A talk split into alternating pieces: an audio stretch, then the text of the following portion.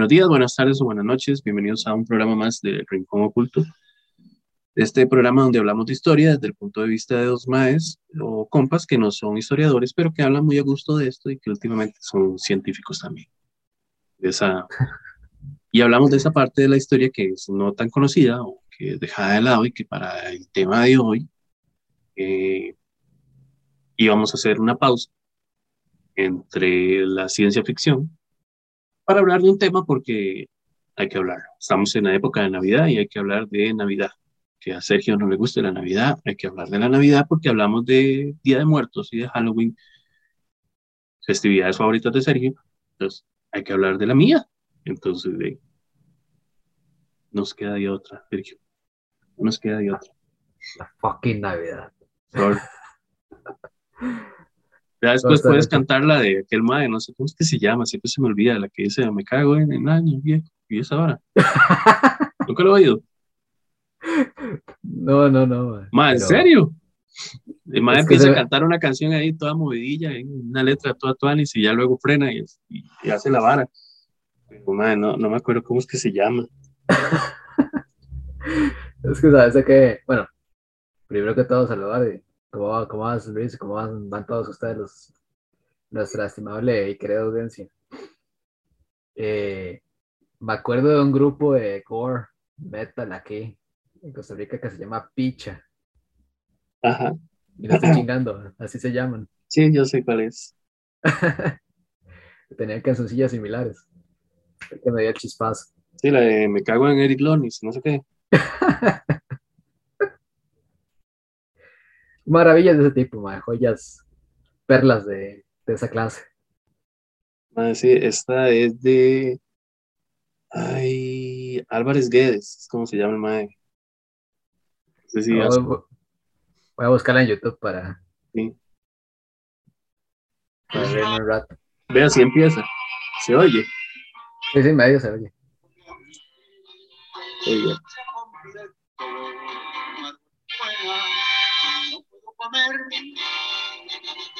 Y después del quinto Y canto así. Oiga.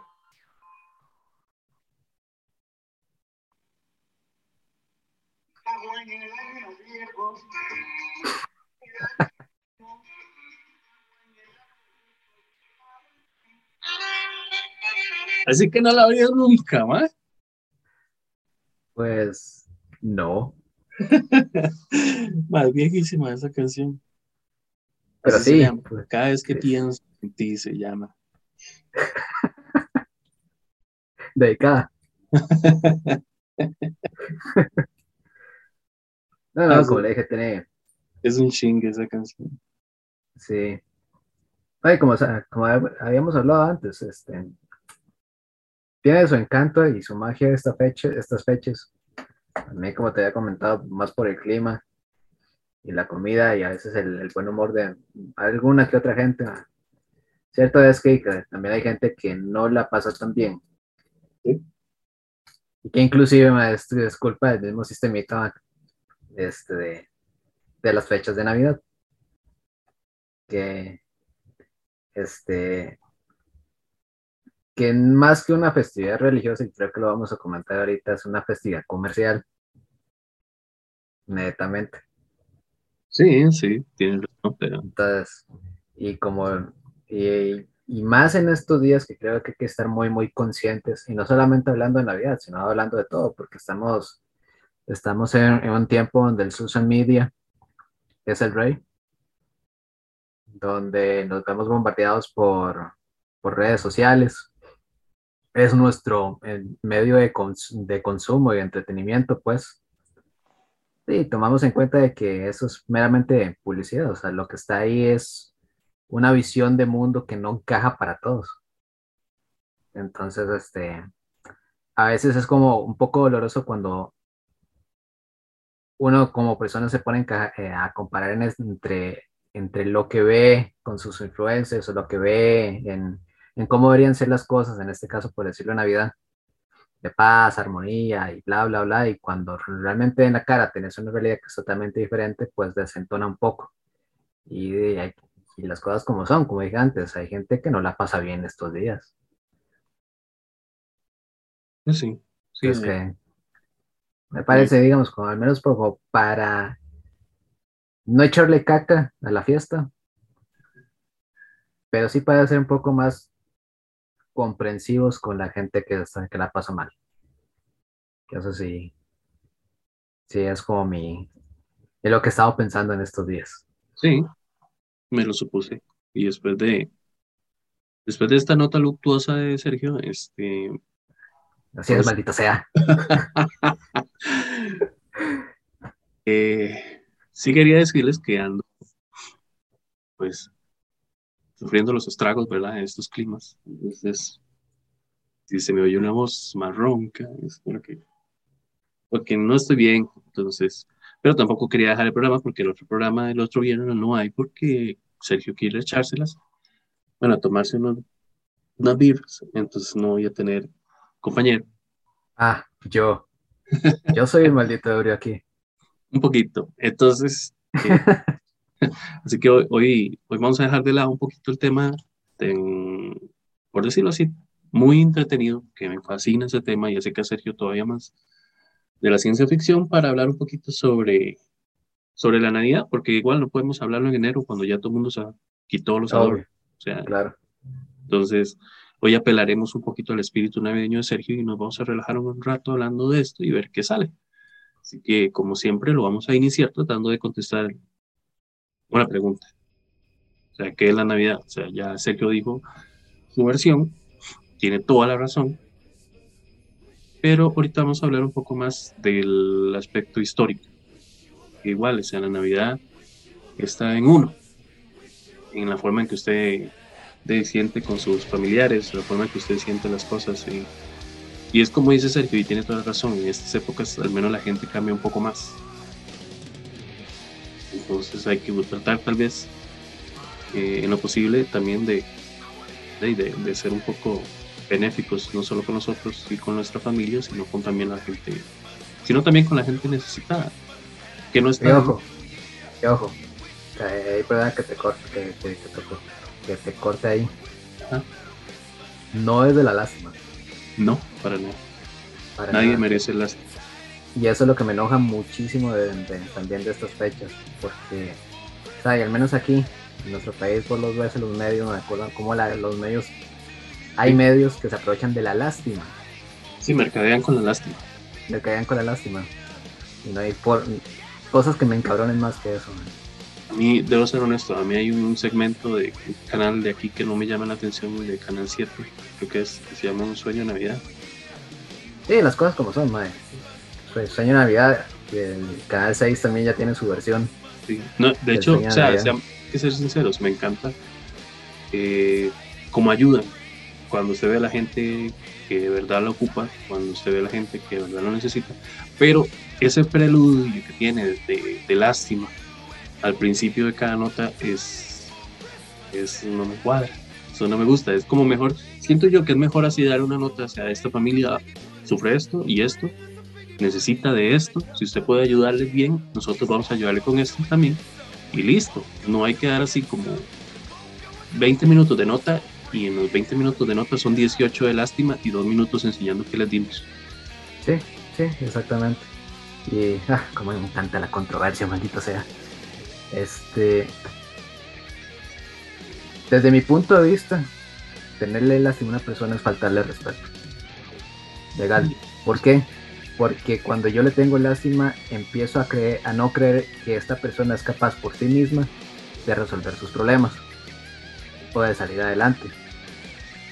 Una cosa es lástima y otra cosa es ayuda. Ya, ayuda es como el empujocito extra que yo le, yo le puedo dar a otra persona para ayudarle, valga la redundancia, como, como dice el término, para ayudarle a que resuelva su problema. No es que yo le resuelva el problema al 100% a las personas.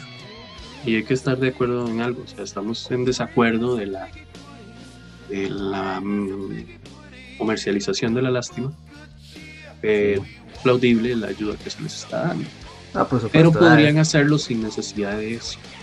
Eso sí, no es necesario generar Sí, y, pongamos, y pongámoslo en, la mesa, en la mesa como tal. Mira, no creo en la, en la beneficencia de las, digamos, de las empresas que se pueden donar cositas, porque realmente es marketing, ganan marketing, o sea, ganan, posicionamiento de marca. O sea, media entre media la lástima, media la, situación dolorosa de una familia. Pero qué curioso que son tan anuentes de hacerlo en Navidad y no, en el resto del año. ¿Ves?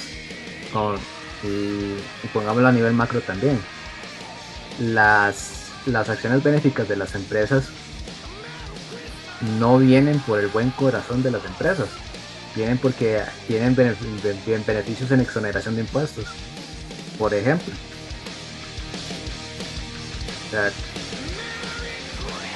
para alguien o para mal, de lo que, lo que creo es, es que lastimosamente en el mundo moderno cada quien vela por sus intereses. O sea, y si es, y si yo me veo beneficiado por ayudar a otra persona, bueno, por ayudar a, a, un grupo en específico, pues lo vas a, lo vas a ver y lo vas a mediatizar si fuera un interés genuino, filantrópico, ah, no sería necesario que, estas empresas salieran en la tele o en la radio. O sea, por me, explico, por ayudar pues en cualquier momento y donde sea. Y no, no es necesario que salga mi nombre por todos lados diciendo yo fui el que donó. Entonces eso es lo que me cabrona muchísimo de como estas dinámicas. No, no, la situación, no la situación de no la situación de las familias, por supuesto que no. O sea, sé que son muchas veces situaciones muy dolorosas y hay que empatizar con ellos también. Pero mercadear con esto, viejo. Sí, eso es un ah. ah. Y es todos los años. Pero sí. Pero bueno, entremos en, en la mala. A ver, si no me muero medio camino. Eh, discutimos un poquito. bueno, la Navidad, que es. Da igual, ya sabemos que es una festividad religiosa. Se conmemora que el nacimiento de Jesucristo. ¿Cuándo? El 25 de diciembre. ¿De qué? De cada año. Ah, o sea, igual, ¿verdad? La, palabra, o sea, si hablamos de tecnicismos, la palabra Navidad significa nacimiento.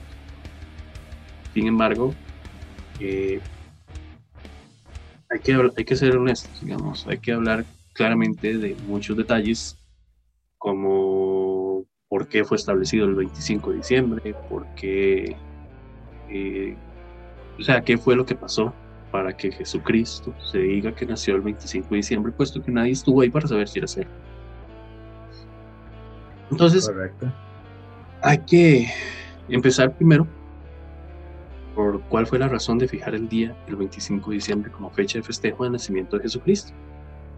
Y eso responde a algo que yo creo que si no es de conocimiento público y general, este, al menos varias personas lo saben. O sea, eh, responde a la necesidad de la iglesia de sustituir la fiesta de los Saturnales, o las Saturnales, o la Saturnalia, que era eh, tradicional en antigua Roma.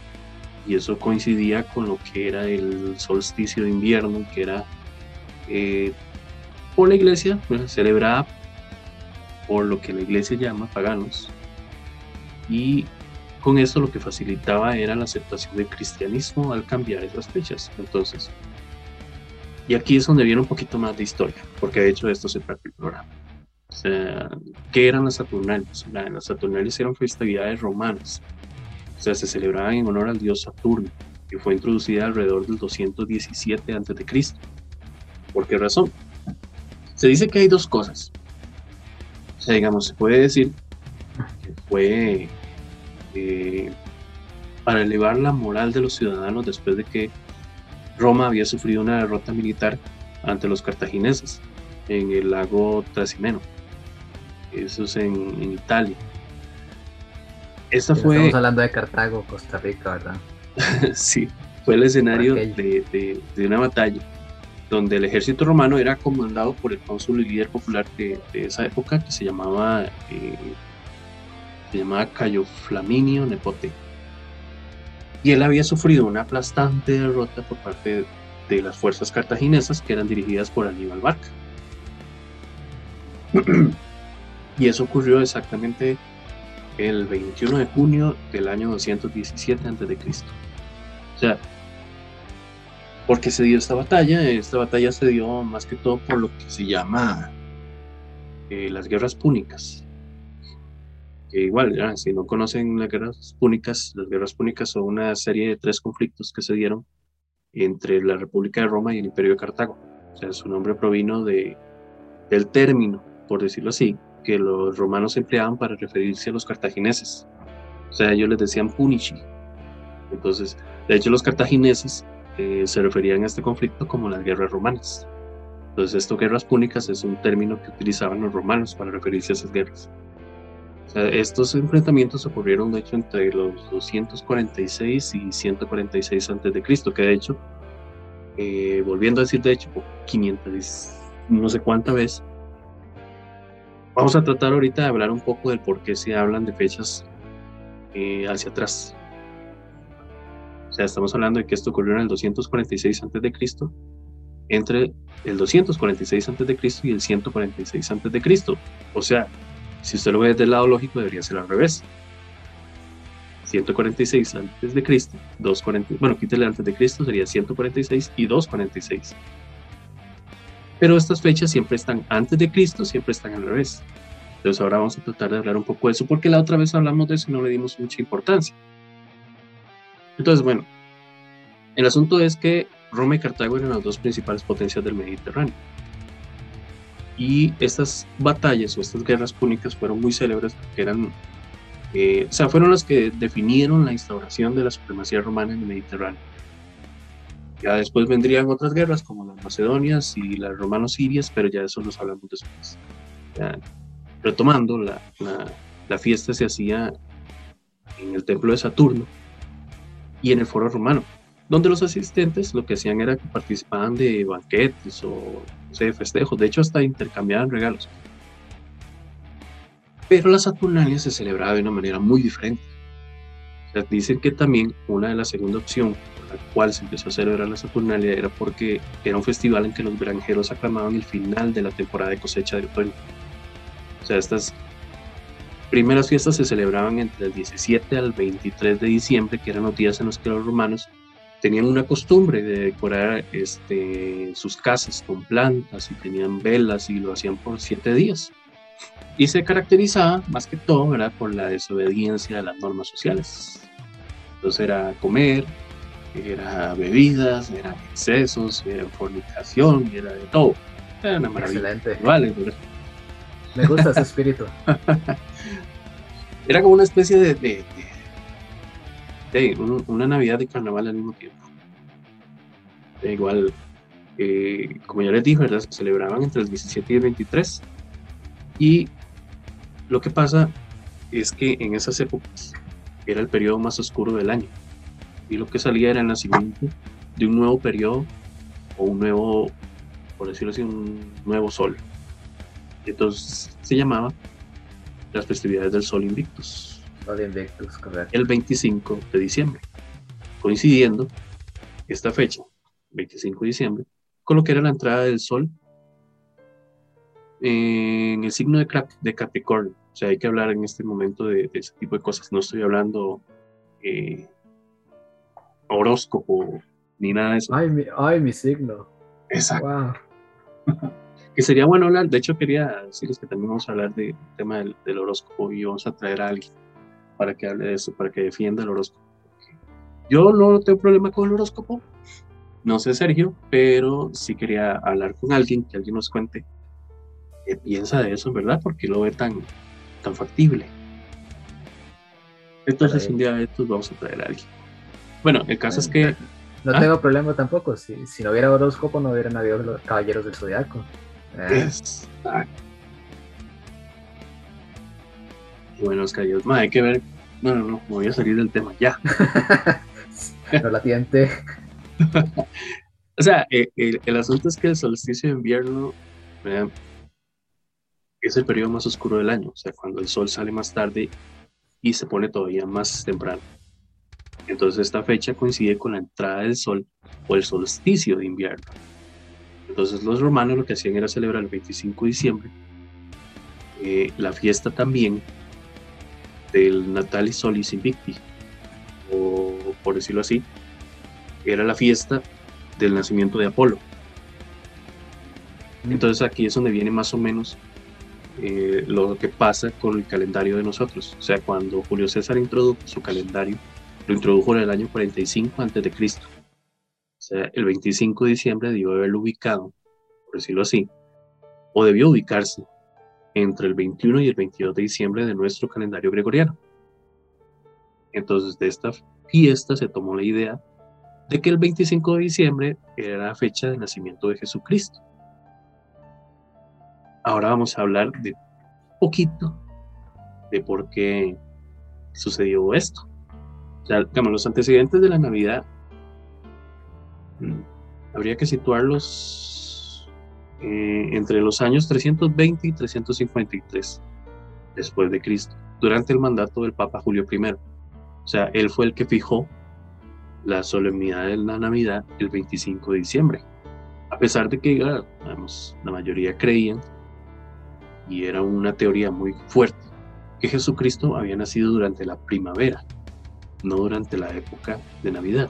O sea, quizá con la intención, más que todo, de convertir a lo que eran los paganos romanos en cristianos. Entonces, posteriormente llegaría eh, el Papa León Magno, él en el año 440 estableció eh, esta fecha, más que todo para la conmemoración de la Navidad.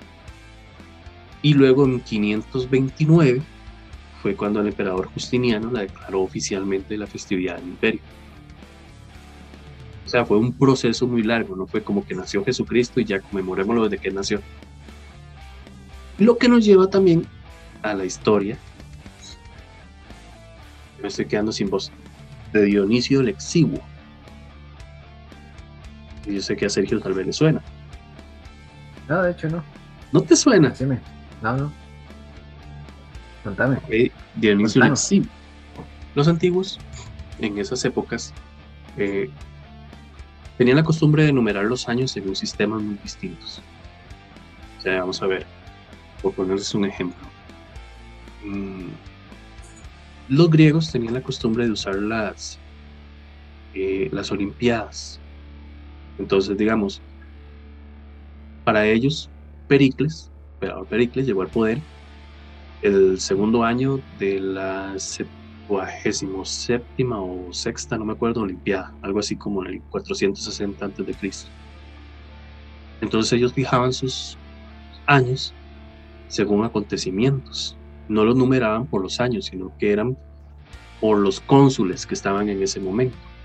Entonces, en el 100 antes de Cristo eh, era el año en el que era cónsul eh, Cayo Mario y Lucio Valerio. Entonces, eh, para esos casos, voy a tratar de explicarte lo menos teórico. A la gente también. digamos, todo esto se dice que se fijó desde que Rómulo fundó Roma. Entonces, en el año 100 antes de Cristo, era el año 653 ad urbe condita. Eso quiere decir que esos 653 son para atrás cuando fundó Roma, eh, Rómulo Roma. Entonces, urbe condita significa eh, desde la fundación de la ciudad. Entonces, no solo existe el antes de Cristo, y el después de Cristo, sino que en esas épocas se utilizaba el urbe condita. Entonces, nos da igual si existió o no Roma para este caso, pero eh, lo importante era que ellos prácticamente este sistema lo usaban coherentemente. O sea, de hecho fue el extendido en Europa. En esa época se empezó a usar mucho el calendario juliano. Nadie tenía problemas. Pero fue cuando empezó a un padre, eh, un papa, a, querer datar la fecha el nacimiento de Cristo. Entonces fue cuando en 532 después de Cristo eh, se le concedió una tarea a un monje. Este monje eh, era matemático, era teólogo. De hecho, él vivía en un convento en Roma y se llamaba Dionisio el Exiguo. No se sabe si era porque era pequeñito o por otra cosa. El asunto es que él estudió mucho la Biblia, estudió fuentes históricas y llegó a la conclusión de que Jesucristo había nacido el 25 de diciembre del año 754 a Urbe Condita. Entonces propuso que ese día, perdón, que ese año eh, fuera llamado 1 AD. 1 AD significa 1 Anno Domini, es decir, el año 1 del Señor.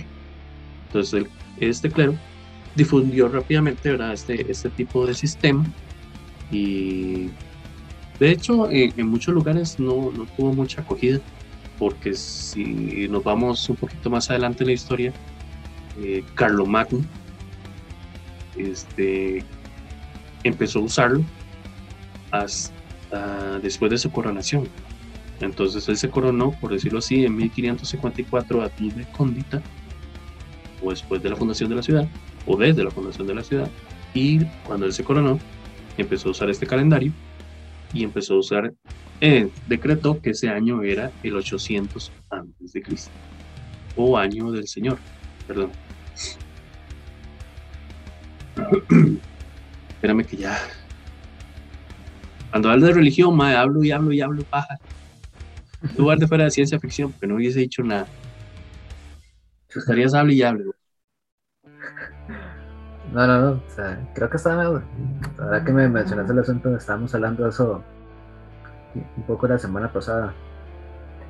Eh, bueno, también hay que, poner una, aclaración al, público, ¿verdad? Hay, un periodo en que, la, en que Roma fue pagana y un periodo en el que Roma se convirtió al cristianismo. O sea, todo esto pasa obviamente ya cuando Roma empieza a tener emperadores cristianos. Que todo eso nace a partir de la época de Constantino. Constantino era el emperador romano que empezó a, a, proponer un poco más el cristianismo como religión. Más que todo, este, Constantino lo hizo por el hecho de que su imperio o el imperio romano estaba en decadencia ya.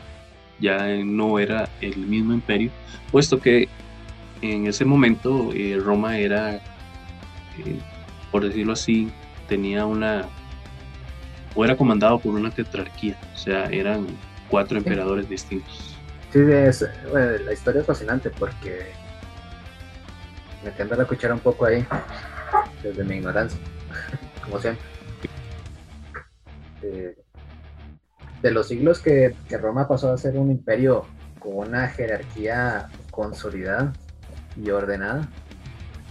O sea, la misma expansión del imperio y la, este, las invasiones bárbaras hicieron que el sistema de gobierno se fuera quebrando cada día más y más y más hasta, hasta puntos donde Roma era prácticamente ingobernable. Entonces, lo terminó de sepultar, como les dije antes, invasiones bárbaras. Y para, si no me equivoco, para el periodo de Constantino, ya ni siquiera Roma era la capital. No sino que era la que, la que tomó su nombre, Constantinopla.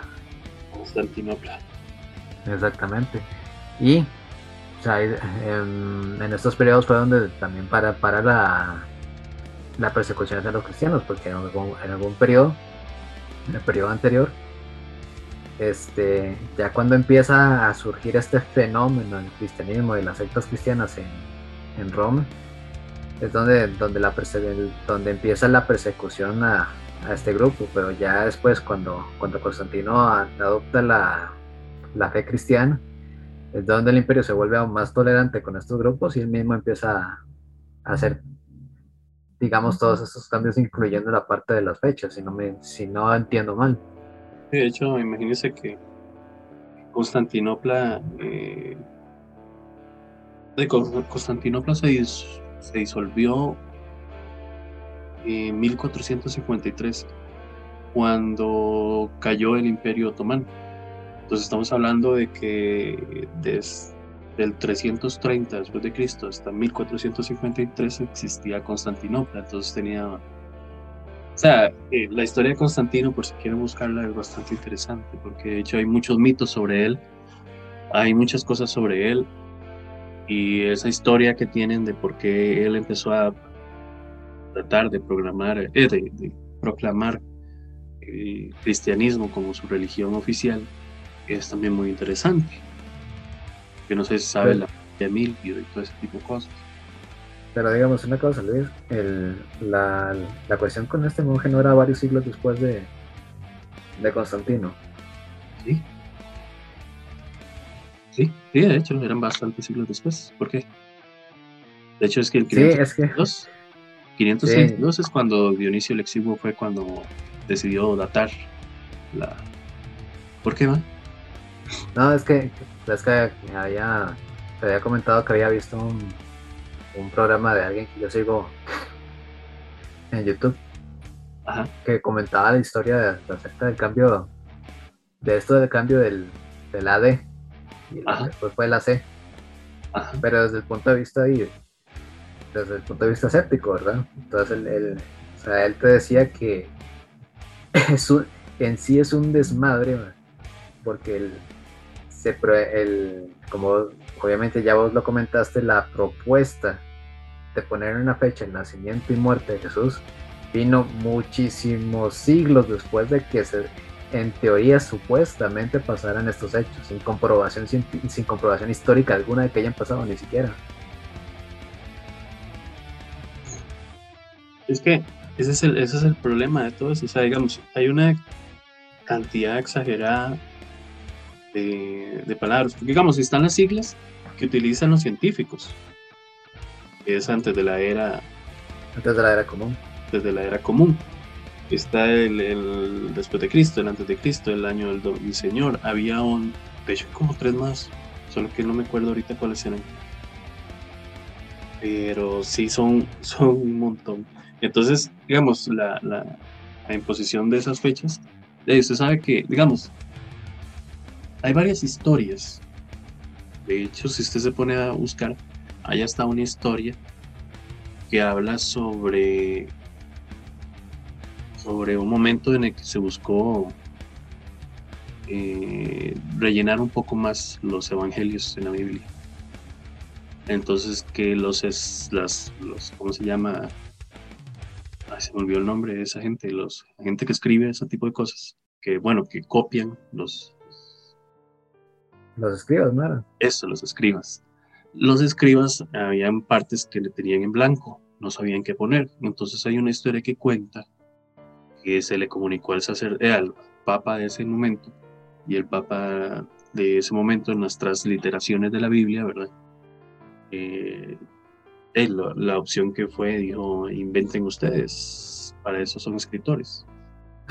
Entonces hay un montón de historias que que uno no sabe si serán ciertas, si serán mentiras.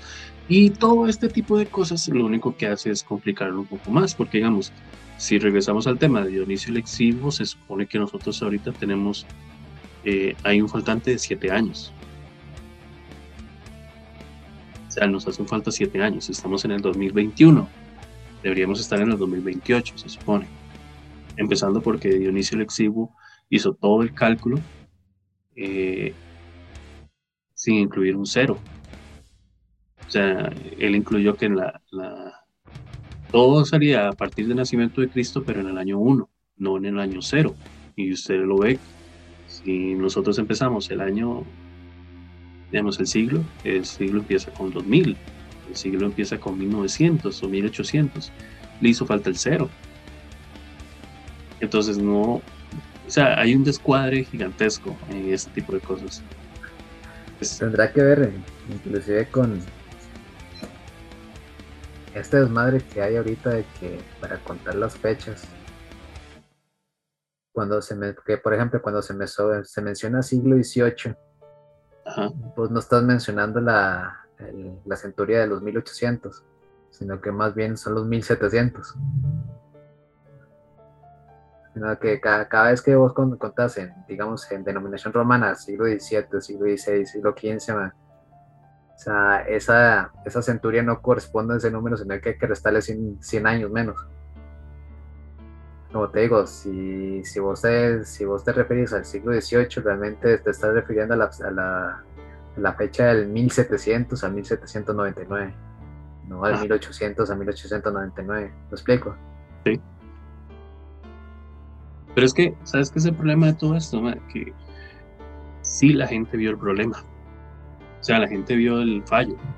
Pero, ¿cómo haces para cambiar todo el fallo ya cuando va tan adelantado? No está todo hecho, sí. Sí, entonces, digamos, hubo uno de los principales errores que se dice que pasó fue que eh, Dionisio el Exiguo dató a partir eh, de las fechas, a partir de, de los finales de cada emperador. O sea, él decía que este emperador terminó en esta época, entonces en esta época hay que decir en base a historiadores antiguos, en base a libros antiguos, todo ese tipo de cosas. El asunto es que también se, se fijó en una celebración, que era la celebración del bismilenario de Augusto, que era un emperador. Augusto había nacido en el año 63 antes de Cristo. Entonces, eh, si hubiese habido año cero, el bismilenario de Augusto se habría celebrado en 1937. Pero si, no, si hubiésemos tenido ese año cero, era el año 1938. Entonces, se, este, empezó a sacar esos cálculos, se empezó a decir que había un faltante, al menos en ese momento, de un 1, de un año. Pero ¿qué pasó? Que hubo personas muy influyentes que les valió tres hectáreas. Digamos, Mussolini empezó a celebrar el bismilenario en 1937 de Augusto, con fiestas y con un montón de cosas en Italia, bueno, en Italia de esa época, sabiendo ¿verdad? que de, hacía falta ese año. Entonces, eh, quedaron en los libros históricos que la fiesta que hizo Mussolini por el bismilenario de Augusto fue en 1937 aún a sabiendas de que estaba en 1900, eh, el, el, año que hacía falta. Entonces, hay un montón de cosas, O sea, se dice que los literatos, los historiadores, los políticos italianos, se sea, metieron la pata, por decirlo así. O sea, se celebraron este, bismilenarios o eh, celebraciones, por decirlo así, para no decir esa palabra, de varios, o sea, de Virgilio, de Horacio, de, de Augusto, que lo acabo de decir, que digamos cumplían en 1931, en 1936, entonces se celebraban con un año de antelación todos, entonces fueron así creciendo hasta tener el número de años que nos hace falta. Entonces no era tanta culpa de, de Dionisio, eh, sí tuvo su culpa al principio, pero ese error se pudo haber rectificado, pero ya después, ¿cómo lo haces para rectificar? O sea, si usted hace un consenso con la gente más importante y toda la vara, y los presidentes y esto, y, en su momento dice, bueno, tenemos un desfase de tiempo, pero honestamente, ¿para qué nos interesan esos ocho años más? O sea, debemos ser, debemos ser honestos, o sea, si, si ya nosotros tenemos años, siglos, bueno, sí, años y, y siglos y toda la vara de celebrar una Navidad en una misma época, porque un padre dató que esa época se iba, o sea, Papa dató que en esa época se iba a celebrar, ¿en qué nos afecta? O sea, esto afecta eh, históricamente y es un error histórico, es un enorme error histórico. Pero ya. O sea, no hay nada más. Siento que nadie va a llegar y decir, mano, este, bueno, ay, no sé, quitémosle, no sé, 1932 entonces empezó, eh, 1946 empezó la, la, Segunda Guerra Mundial, no en 1939. O sea, no era algo necesario. Ya los libros de historia están puestos, ya tenemos fechas, ya los chamacos en estudios sociales han puesto cuando empezó la Primera y la Segunda Guerra Mundial. El asunto es que esta es una fecha eh, o es un dato histórico muy importante que no aporta absolutamente nada. Pero es algo muy importante. así de interesante es. Es muy importante, es muy interesante saber que hasta en esas épocas tenían esos errores tan graves, o sea, eran enormes errores.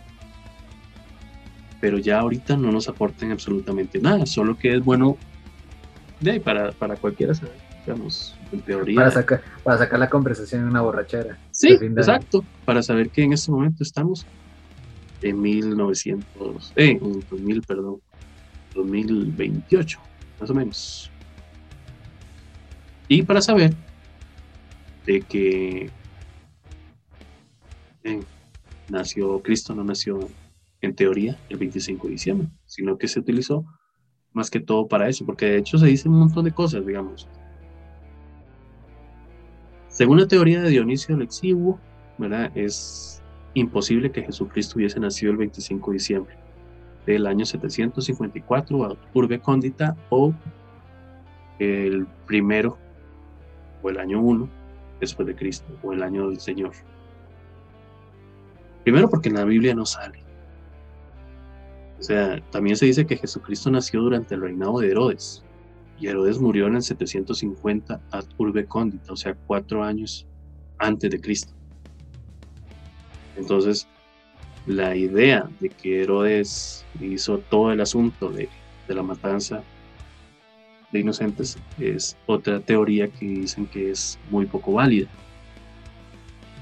Entonces también eh, si aceptamos que la tradición dice que Cristo murió a los 33 años, 33 años, según este equívoco de, Dionisio, su, nacimiento debía haberse producido prácticamente cuatro años antes de que el bebé Jesús naciera.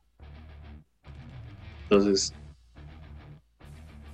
eh, vamos a lo mismo, o sea, si, si Rómulo fundó o no fundó Roma 754 años antes de Cristo, o Cristo nació en el año 1 después de Cristo, no tiene ninguna relevancia, pero es un dato histórico muy importante para saber, no sé, es, es como dices vos, para una noche de tragos. Y para saber que también en esas épocas se cometían errores tan grandes que hasta este momento tienen siete años de error. Eh. Buena suerte tratando de, contar eso en una fiesta. sí. No vas a ligar con nadie. Pero es que, digamos, hay un montón de. Es que lo interesante de todo este cosa, pues, saliéndonos un poco, ¿verdad? De la, de la Navidad, un poquito, hay muchas cosas que, señalan eh, los historiadores modernos de por qué no no se puede decir que Jesucristo ni siquiera nació en esa época, ni siquiera en ese lugar. O sea, se dice que nació en Belén, pero muchos historiadores creen que nació en, Nazaret y que todo fue un empeño de, Lucas y de Mateo para hacer coincidir la profecía de un man que se llamaba Miqueas, que sale en el Antiguo Testamento, que él decía que en Belén iba a nacer ese niño. Entonces, eh, hay un montón de situaciones, o sea, se dice, de hecho hay teorías de que, de que eh, todos los cambios y los recortes y las manipulaciones que sufrieron los evangelios eh, a lo largo ¿verdad? de su formación y más que todo en el siglo VI, eh, lo convirtieron en un personaje poco creíble para los historiadores. O sea, por eso es que más que todo se creía que él no existió, mucha gente señalaba que él no existió por tantas, tantos desfases en, las, en los cuentos, en las historias, tantos desfases en los datos que se habían guardado. O sea, sí se sabe que fue un ser o un personaje que sí existió. O sea, Jesús sí es un ser histórico. O sea, sí existió, según los datos, según eh, todos los antiguos datos que se han dado. Lo que se pone en duda por parte de las personas este, divulgadores eh, de ateísmos o eh, de ateos o, ese tipo de cosas. Él sí fue hijo de Dios. O sea, como persona él sí existió. Porque sí, sí hay datos, sí hay historias, sí hay un montón de, archivos, de libros, de historiadores antiguos. se me olvida el nombre del mayor historiador romano, Sí, aunque vieras que Pero él, tiene un archivo de que dice que existió. O sea, que existió un personaje que fue y causó todo ese tipo de cosas. O sea, hay muchas similitudes entre el personaje que él eh, tiene en sus datos, o tenía en sus datos, con el, con el de Jesús. Sí, hombre, pero a ver. Ok, ¿cuántos personajes similares estuvieron viviendo en esa época? No, o sea, si nos vamos por ese lado, hay una exageración de Mesías. O sea, sí, o sea, eran, eran una época de Mesías. Exactamente, o sea, tomémoslo del lado humorístico, es como, como ver la loca, es como ver la historia de Brian, de los, de los Monty Python. al final de cuentas así era, o sea, cualquier persona podía, podía proclamar esos Mesías y había un descontento generalizado entre la población porque estaban dominados por Roma. Sí. Ya. Número uno, tenía la, dominación romana. Y dos, las profecías mesiánicas que esperaban que alguien, que, esperaban que se hicieran realidad, que llegara alguien que los liberara de la, de la opresión de Roma. Entonces, entre estos había un montón de gente. El asunto que se discute acerca de la existencia, de la mismísima existencia de Jesús, es que los documentos que, que existen no son fiables o no son 100% factibles y que inclusive los historiadores de la época de algunos se puede desconfiar porque algunos eran cristianos también. Sí. ¿Ves? Entonces, ¿cómo, cómo, cómo, uno, ¿cómo uno no va a pensar que los datos que suministre un historiador cristiano no, sean no, no se hayan, mm, digamos, manoseado de forma en que sea conveniente para el dogma cristiano, para, para promover la misma existencia de Jesús del Jesús mitológico, por así decirlo. Se cuestiona. Pero el problema es que. Eh, y, de hecho, Flavio Josefo no era cristiano. Flavio Josefo era romano. Y él estaba en contra de esas cosas. Ajá, lo que, se, lo que se está cuestionando es, ok, dentro de todo este, de este grupo de, de personas que pudieron haber sido Jesús, Ajá este, número uno, que como vos, como vos lo dijiste anteriormente, si la mayoría de estas historias son ciertas, que legalmente, desde, un punto de vista crítico, son, suena cuentos de hadas. O sea, un hombre que revive muertos, que convierte el, el, vino, el agua en vino, ya es como algo un poco extraño de, de entender seriamente. Pero por, por el otro lado, ¿a quién de todos estos quién de todos estos sujetos era Jesús en realidad. O sea, y si la persona en que se, a, la, persona en la que se, están basando en el mito de Jesús, pues era alguien totalmente distinto a lo que profesan los evangelios. ¿Ya? Entonces por eso es que el día de hoy es muy difícil, pero muy, muy, muy difícil ponerle un 100% a... No, o sea, este, estamos de acuerdo en que... Si, existió o no estamos de acuerdo en que nada, digamos, la, la, como dice el dicho, la historia lo escriben los vencedores.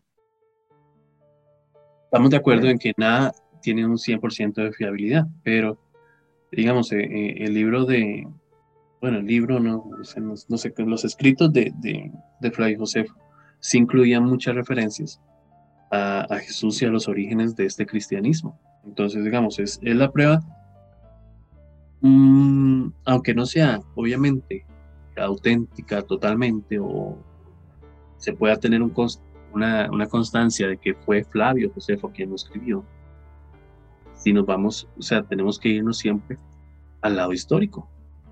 Entonces, si nos vamos al lado histórico, la prueba más fehaciente de que Jesucristo como hombre existió es lo que dice un judeo romano, Flavio Josefo que es de los primeros historiadores, eh, bueno, no de los primeros, pero era uno de los más importantes en la época romana. Entonces, digamos, eh, no dudo, porque es cierto, o sea, los, de hecho todavía por eso es que los judíos se dice que no aceptan tanto a Jesús como hijo de Dios, sino como un profeta nada más. Y se dice, y si ustedes leen eh, un montón de historia, van a encontrar que no solo en la época judía apareció Jesús como el Salvador, sino que aparecieron un montón más y muchos de ellos venían como los esperaban los judíos, con espada en mano. De hecho, se dice que Jesús es el único que no venía a libertarlos de esa manera. Pero yo me voy, a lo que yo me voy con, con Flavio Josefo es que eh, en sus antigüedades judías, que era como se llamaba en el escrito, él detalla mucho sobre Jesús. Entonces, es la prueba más fehaciente de que como hombre, como persona, sí existió. Porque, digamos, usted puede llegar y decirme, eh, hay un libro, o sea, visualícese 100 años en el futuro. Pues hay un libro que dice que, que no sé, que, que, que Superman de verdad existió y que hacía todo lo que hacía. Si usted no vivió en esta época, ¿cómo sabes que es mentira? ¿Cómo sabes que es verdad? Usted se basa en sus historias. Entonces se basa en los libros. Dice, no, y aquí me doy cuenta de que toda la mierda que están hablando de que Superman volaba era porque era un cómic. Entonces, si yo me baso en que Flavio Josefo, que es un historiador, escribió sobre un personaje que hizo todo lo que hizo, pero como hombre, pues no le veo por qué no dudarlo. O sea, lo que la mayoría de los historiadores dudan que si era hijo de Dios, si en verdad hizo todas las proezas que cuenta la Biblia que Jesús hizo. Pero como persona, como hombre, como ser humano, sí se dice que existió. Porque de hecho no es ni el primero, ni el segundo, ni el tercer profeta que existió en ese momento. Existieron un montón. Y digamos... Lo, lo cual añade al problema. Sí, exacto. Y, pero la diferencia es, eh, la notoriedad que tiene cada persona. O sea, porque si puede, usted me dice, eh, existió, eh, póngalo así en contexto, Obama, Trump y Biden, tres presidentes estadounidenses. Y digamos que todavía no sabemos cómo le va a ir a Biden en su, en su gobierno. Pero si usted lo pone en contexto, la mayoría de los americanos se van a ir por Obama. Y van a decir, bueno, él hizo mejores cosas, él hizo esto, hizo lo otro. Pero la mayoría de los americanos, ah, bueno, los gringos, gringos, siempre estaban de acuerdo con Trump, porque Trump tenía las mismas ideologías que los gringos, gringos.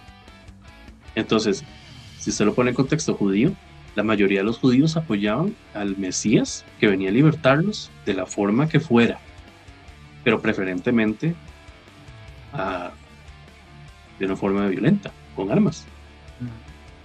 Entonces, si usted lo ve desde un contexto, desde un contexto de la iglesia, ¿cuál Mesías sirve más?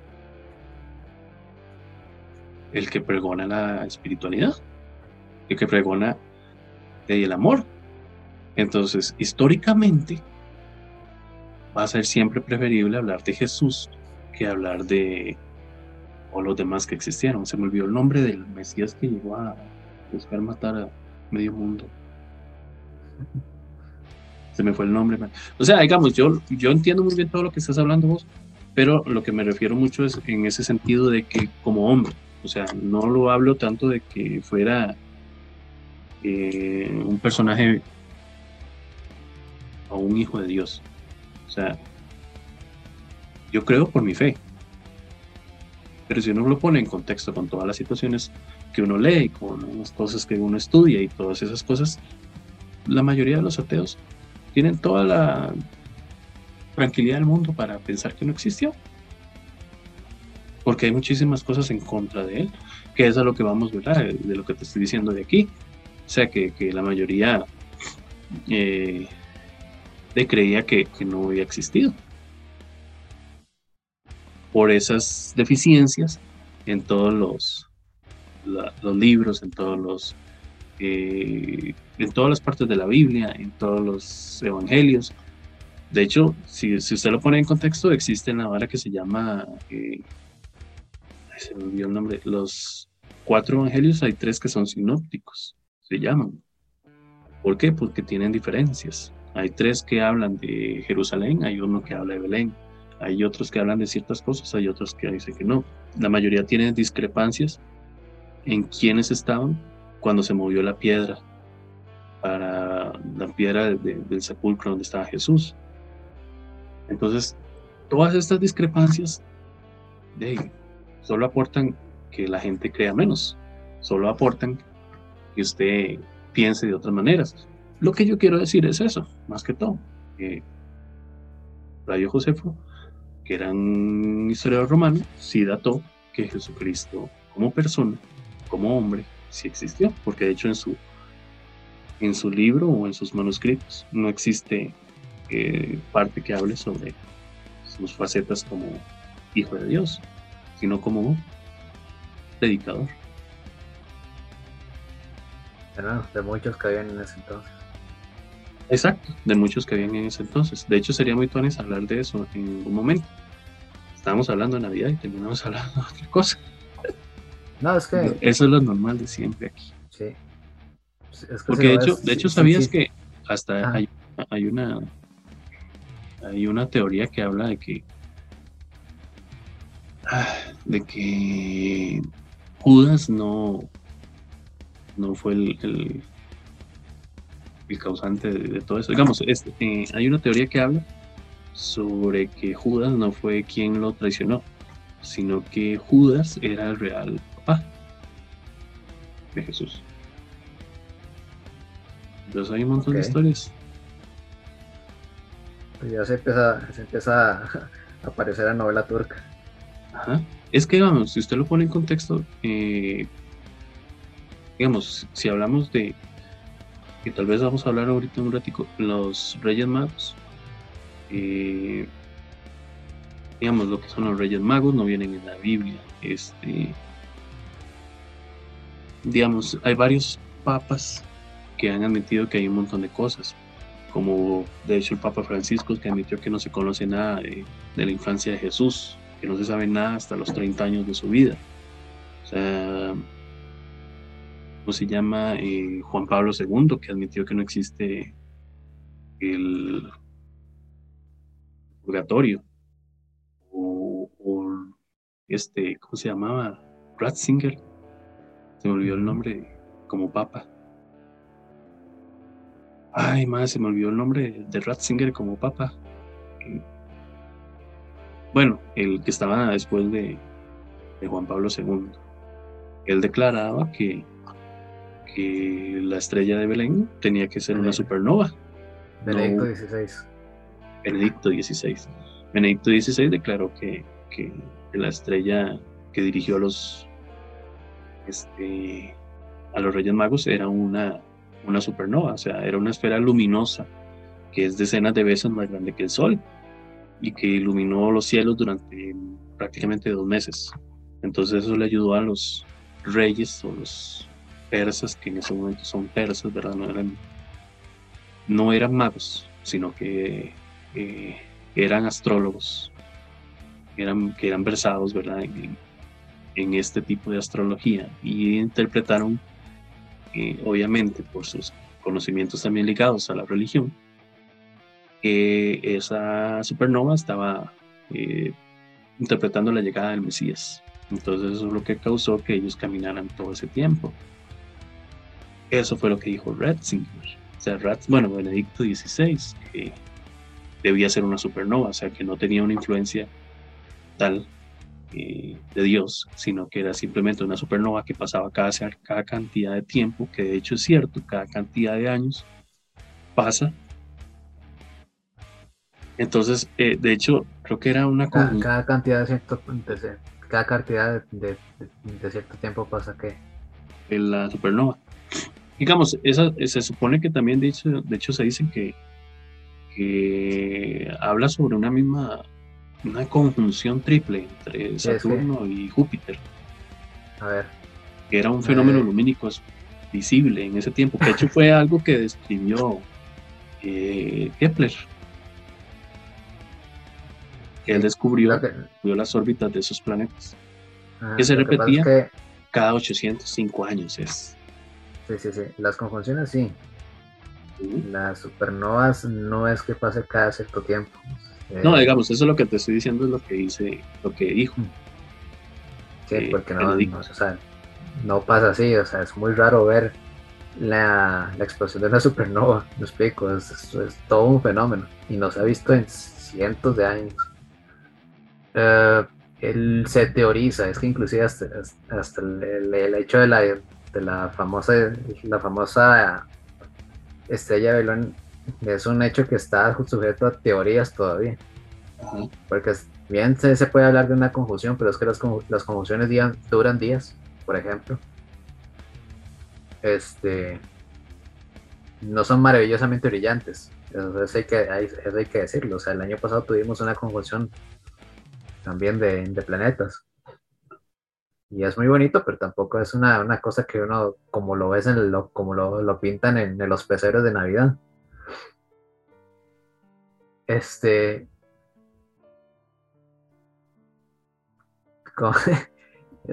¿Qué te digo? O sea, un hecho que todavía no está confirmado ni siquiera. Ah, ¿Tú qué te puedo yo decir, man? Eh, eh, es interesante, pero eh, o sea, y si, digamos, si se hacen los cálculos, no caen las fechas del 25 de diciembre. No, no. Tomar en cuenta, man. Tampoco. Tampoco.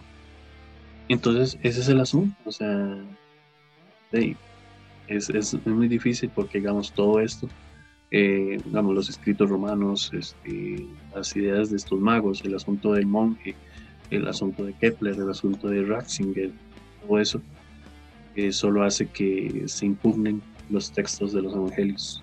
Entonces, es un poco complicado. Pero vamos a, ir a una pausa. Y ya regresamos. Voy ir a tomar agua porque ya no aguanto la garganta. Ya volvemos.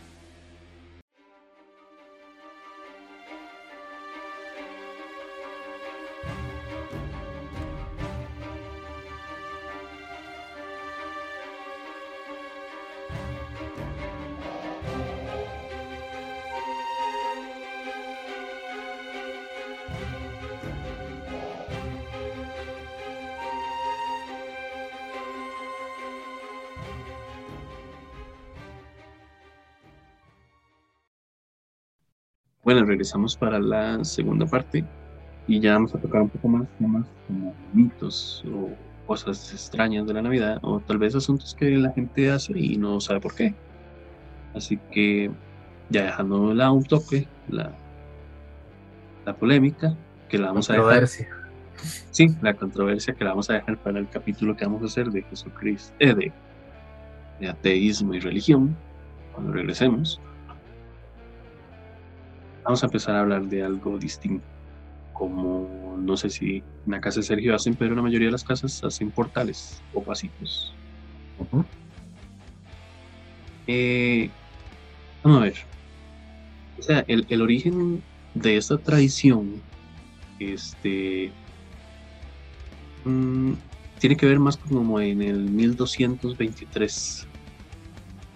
Y es gracias a San Francisco de Asís San Francisco de Asís eh, tenía la idea de querer representar eh, el nacimiento de Cristo, pero él no sabía cómo. Entonces él tuvo, eh, obtuvo el permiso del Papa Honorio III, que era el de esa época, para establecer un pesebre con heno y incluirle animales vivos, que en este caso fue el buey y el asno, que no vienen en la Biblia, y luego invitó a los aldeanos a contemplar la escena mientras predicaba sobre el bebé de Belén. Entonces, después de eso, bueno, hay un montón de teorías, ¿verdad? De hecho, dicen que hasta el heno del pesebre curaba heridas y enfermedades. La cosa de, eh, de, esa escena navideña, eh, de la que hacemos todos, la mayoría, eh, surgió allí. O sea, se dice que, lo que empezó a hacer este, San Francisco de Asís fue incluir a personas vivas. Entonces hacía una representación escénica del nacimiento de Jesús. hay una, una historia muy interesante, no sé si será cierto, de que hubo un tiempo en el que dejaron de utilizar a José, porque la gente del pueblo empezaba a, a apedrearlo por ser el padrastro del niño. Y empezaron a tener muchos problemas.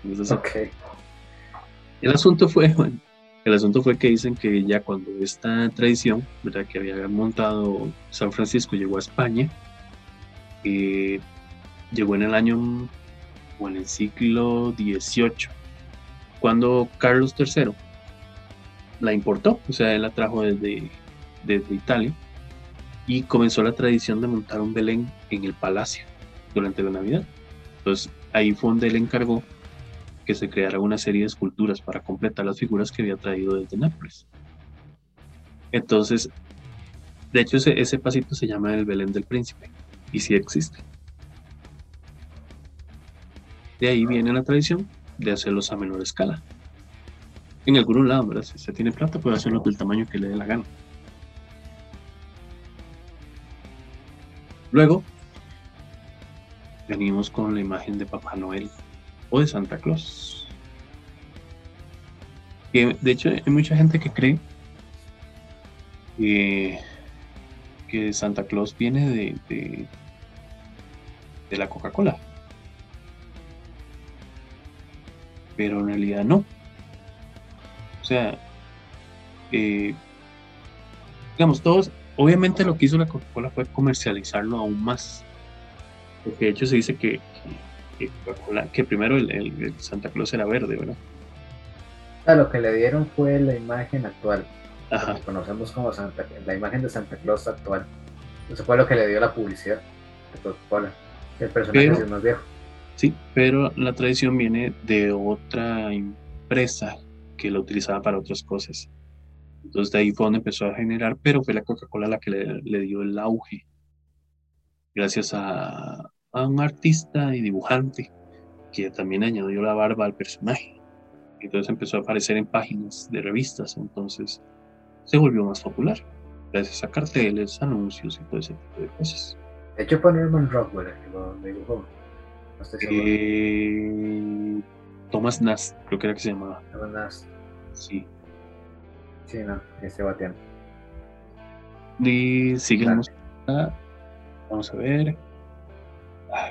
Ah, bueno, podemos hablar de los Reyes Magos. Que si vamos a igual a la. ¿Cómo dijiste vos? No era polémica, sino. Controversia. Controversia. De hecho, solo el, Evangelio de San Mateo menciona en la Biblia a los magos de Oriente, o sea que no eran eh, no eran reyes magos, sino que eran solo magos, eran astrólogos. De hecho, no se menciona que sea un número específico de ellos, aunque sí se menciona que, eh, entregaron tres regalos. Entonces se empezó a creer, gracias a eso, de que eran tres reyes de Oriente, o sea que eran tres reyes o los tres regalos. Hay una, una, una vara muy interesante.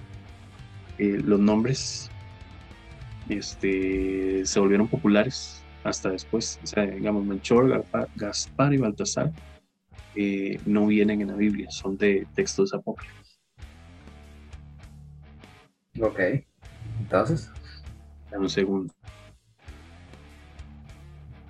El agua. Ah. es que es como todo, o sea, digamos que el, la lanza de Longinos es de un texto apócrifo. O sea, la lanza de, Longinos, eh, nadie decía, en la Biblia no dice que se llamaba Longinos. Es de un texto apócrifo que no fue incluido en la Biblia, así como eh, los nombres de, de, ¿cómo se llama? los, los que crucificaron a la par de Cristo, cada lado.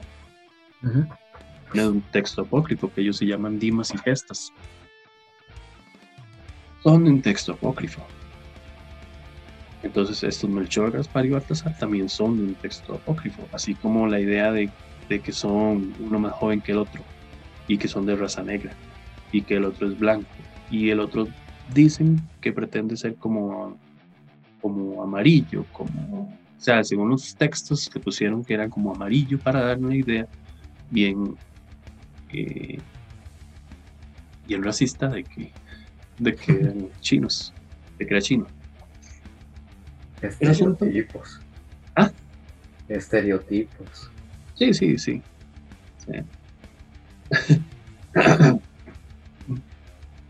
De hecho, es interesante porque eh, que digamos, eh, el asunto es que en esas épocas el término mago tenía una connotación más mística, o sea, era esa persona que hace magia, por decirlo así. Entonces, eh, lo que pasa es que ahorita, ¿verdad? En ese momento, el término mago también era de una derivación de magister. En latín significa maestro o sabio. Entonces no se decía que eran magos, sino que en realidad ellos eran sabios de Oriente. no algo más ronco, ¿verdad? O, más, más grueso. Eh, más grueso. Más sí, ya, ya la siento de así. Pero ahí. De casi, de casi. Hay una, una interesante historia también de, de.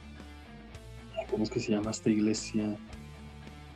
Eh, la Catedral de Colonia, en Alemania. En la Catedral de Colonia se encuentran los huesos de los Reyes Magos. Y están los cráneos de los tres. El asunto es que eh, algo que ayuda a que se crea mucho en la idea de que era uno más viejo que el otro, es la mollera. O sea, la, abertura que tiene el cráneo cuando uno es bebé. O sea, si vos sabes, o no sé si sabes, el cráneo se va cerrando a medida de que usted va, va creciendo. Entonces, si usted ve un cráneo completo, usted le ve una, una rajadura detrás, o sea, una como especie de cicatriz detrás, muy grande. Entonces eso se va cerrando con el tiempo. Entonces los tres cráneos que existen en la iglesia de Colonia eh, tienen una, la abertura más cerrada que la otra.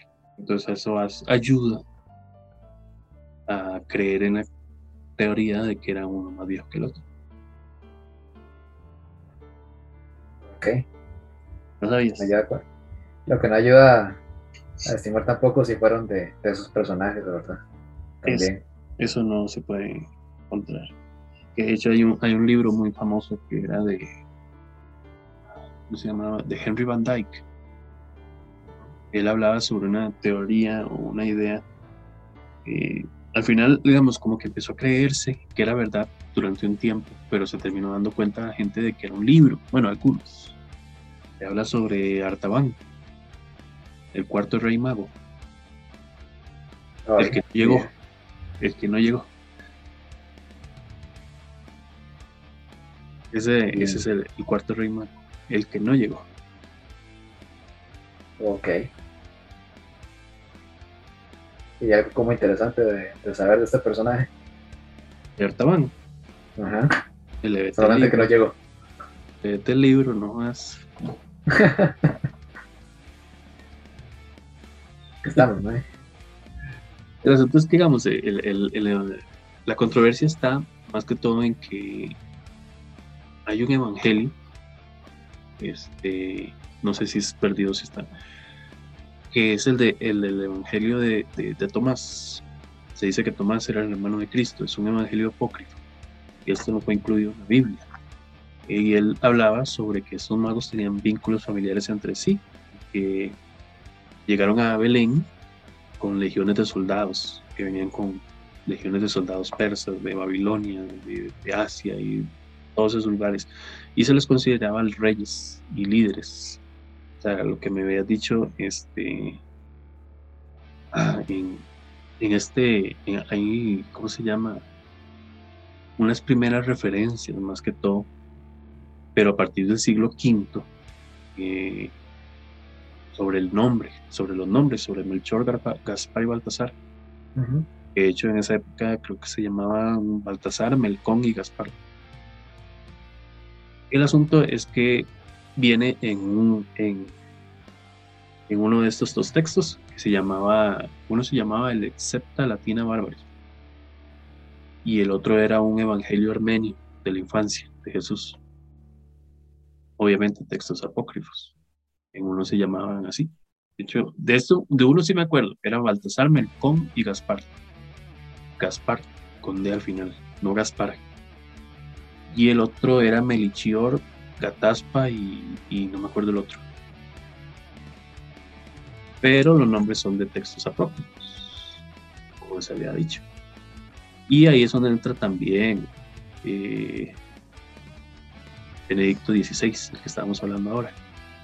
Porque él, él aseguró que, los Reyes Magos eh, no venían de Oriente, sino que venían de, de Tartessos, que es de España, una zona en España. Entonces, ahí es donde vamos con la misma historia, ¿verdad? De que empiezan a, surgir un controversias por todo lado.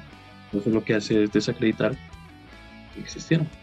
Obviamente, si usted le dice, empezó a decir, empezaron a decir que los Reyes Magos eh, eran andaluces. Entonces ya cambió totalmente la historia de que venían de Oriente. Entonces es una historia muy interesante. O sea, si usted lo ve desde lado interesante, es muy interesante. Y se dice que también, ¿verdad? Los, los, los restos han pasado por muchos lados. Hasta de hecho se dice que llegaron hasta Constantinopla por Santa Elena, que es la mamá de fuera, la mamá de Constantino. Ok. Pero bueno, ¿qué seguimos? Antes de morir, eh,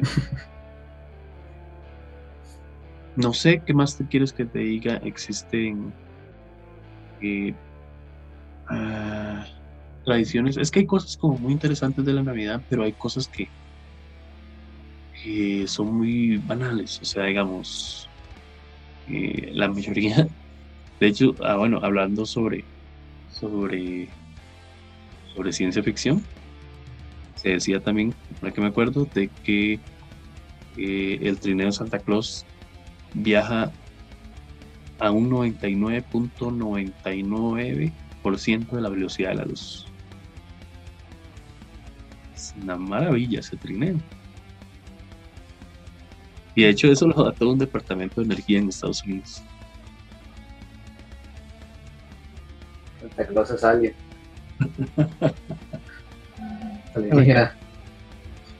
Quiero ser honesto, a mí me encanta hablar de estos temas con Sergio. Eso es como que yo fuera un, ¿cómo se llama? Un, un que hace stand-up y se para frente a un grupo de Sergios y empieza a contar chistes y ninguno le aporta ni una sola risa. Así se siente.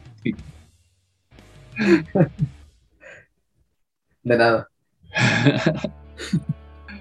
bueno, hablemos entonces del árbol de Navidad. Ah, sí. Es, es un. Bueno, la tradición mm, data de muchísimas personas de muchísimas religiones o de muchísimas civilizaciones. O sea, eh, se dice que hasta los babilonios tenían la costumbre de cortar un árbol para adornarlo y también ponían regalos debajo del mismo. Entonces, eh, se dice que, que los, romanos tenían costumbres de colgar laureles en las puertas de las casas y encendían luminarias durante las festividades de invierno. Lo que hacían era parte de la Saturnalia, porque adornaban las calles durante esa época. Se dice también que fueron los celtas que decoraban los robles con frutas y velas donde, perdón, durante los solsticios de invierno.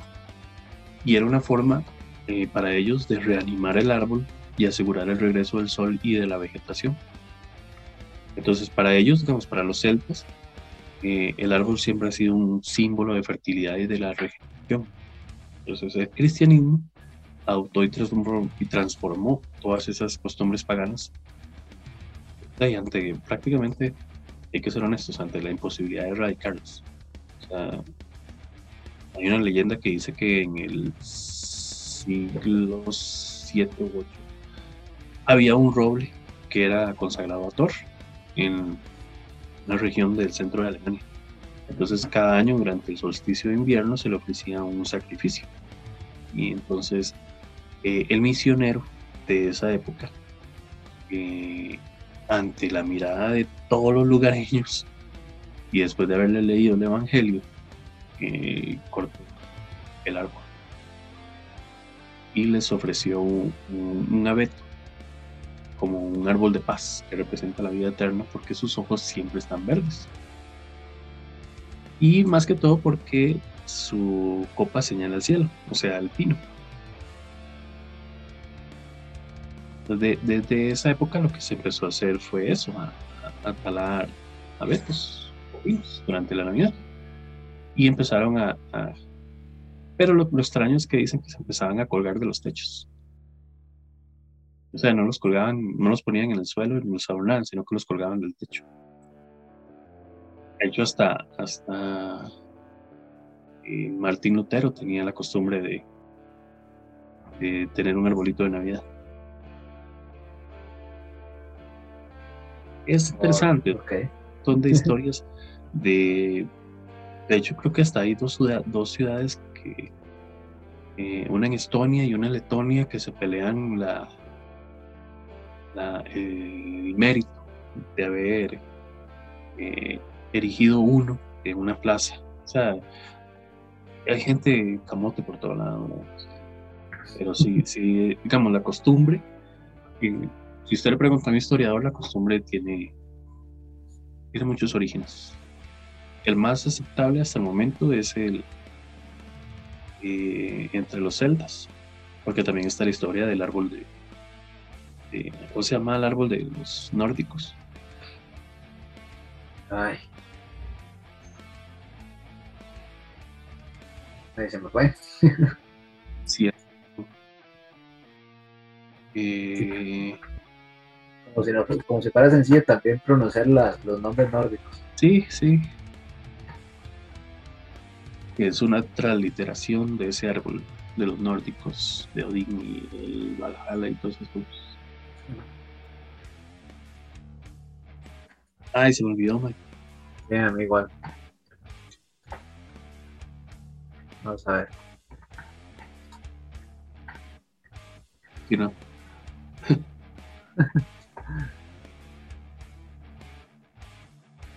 bueno, también, mientras Sergio me encuentra la vara,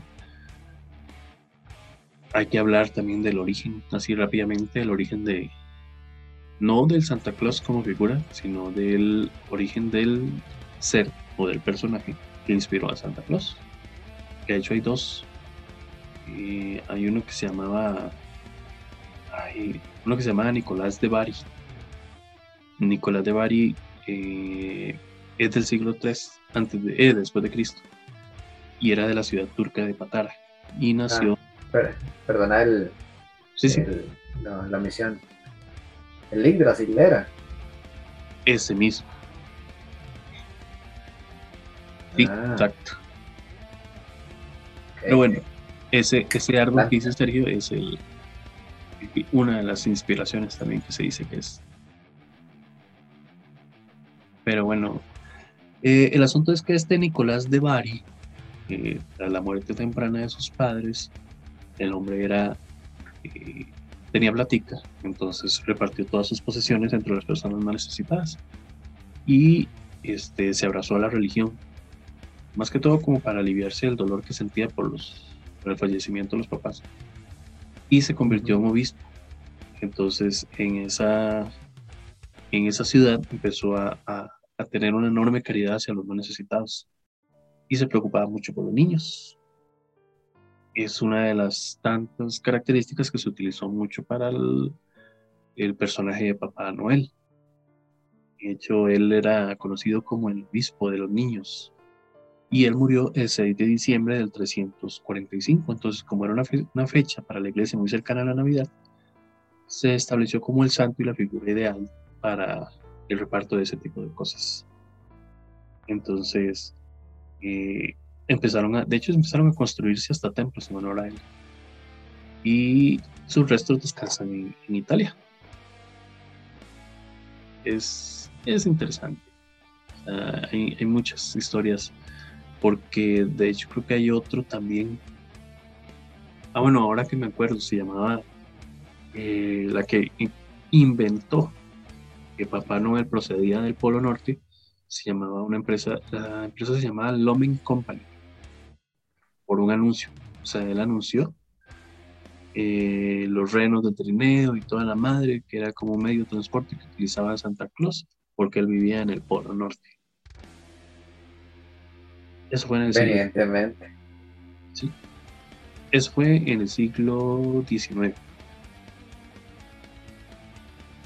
Y vamos a ver qué otra cosa te puedo contar.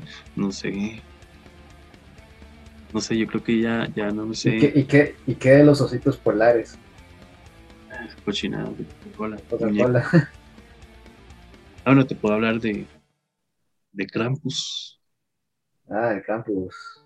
Para terminar con algo interesante. Algo, algo lindo. Ah, bueno, ahora que me acuerdo también, este, eh, los renos de Santa Claus son, son a partir de una leyenda nórdica. Tiene que ver con un caballo de ocho patas, de Odín. De ahí la aparición de los ocho renos de Santa Claus. Y fue, de, hecho ellos salieron a partir de un, de un poema de 1823. Y ahí fue donde empezó a aparecer. Y en 1939 fue cuando por primera vez apareció eh, Rodolfo el Reno. Pero toda la historia de los renos de Santa Claus tiene que ver con la mitología nórdica del caballo de ocho patas, que no me acuerdo el nombre. Pero para que vean que todo tiene su historia, o sea, no es como que puesto ahí nada más. Y lo que quería hablar era de Krampus. Krampus se dice que vamos a lo mismo, ¿verdad? Es hijo de, de, de Hel, H-E-L. Hel es de la mitología nórdica también. Y la bestia es de, digamos, ella tiene, él, él perdón, tiene rasgos eh, demoníacos, tiene rasgos de la mitología griega también, los sátiros y los faunos. Eh, prácticamente la leyenda forma parte de una tradición navideña eh, en Alemania, donde las celebraciones de Navidad comenzaron a principios o comienzan a principios de diciembre, no comienzan como en muchos países en septiembre o en agosto. Esperas termina el Día de la Madre y ya empezamos a adornar. En cambio ahí, no, ahí empieza a partir de Navidad, o sea, a partir de diciembre, perdón. O sea, él se concibió como parte, eh, como, de como todo en las religiones, ¿verdad? La mayoría, siempre tiene que haber un bueno y un malo. Entonces, como contrapartida a Santa Claus, apareció eh, Krampus. Krampus. lo que Krampus hace es castigar a los niños malos. Entonces, Krampus aparece eh, la noche antes del 6 de diciembre. De hecho, tiene un nombre.